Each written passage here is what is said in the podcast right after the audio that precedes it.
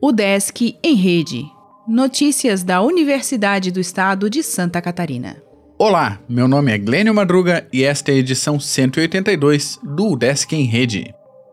Semana UDESC Lixo Zero promove atividades de conscientização Nesta segunda-feira, dia 21, a UDESC deu início à terceira semana UDESC Lixo Zero, que ocorrerá em Balneário Camboriú, Florianópolis, Ibirama, Joinville e Laguna até o fim da semana. A programação traz atividades cadastradas por professores, técnicos e estudantes. A abertura ocorreu no plenarinho da reitoria na capital e contou com as presenças do reitor da UDESC, Marcos Tomasi, da coordenadora de gestão ambiental da Universidade Federal de Santa Catarina, Letícia Albuquerque, da representante do Instituto Federal de Santa Catarina, Tuísa Barcelos Nakazima, e do presidente do Instituto Lixo Zero Brasil, Rodrigo Sabatini. Entre os destaques da programação para os próximos dias estão mobilizações a favor da sustentabilidade em vários centros da UDESC, rodas de conversas e apresentações de pesquisas.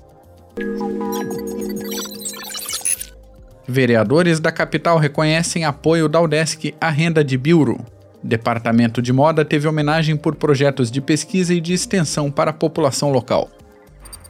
Palestra no Campus 1 apresenta formas de intercâmbio na França. Encontro na quinta-feira, dia 24, terá representantes do Campus France Brasil, bem como da Aliança Francesa. O DESC sediará evento internacional sobre educação em Joinville. Colóquio Luso Brasileiro de Educação abordará desafios globais da área, com quatro eixos de debate. Governo garante verba de bolsas do CNPq até dezembro. Prazo do Proevem para docente da UDESC acaba na sexta. Florestal mostra pesquisas sobre escaneamento a laser. Evento de engenharia geotécnica homenageia professor. Docente da Unicamp falará de análise visual na medicina. Campus 1 recebe ciclo de investigações em artes visuais. Grupo de Estudos de Pintura realiza lançamento de livro.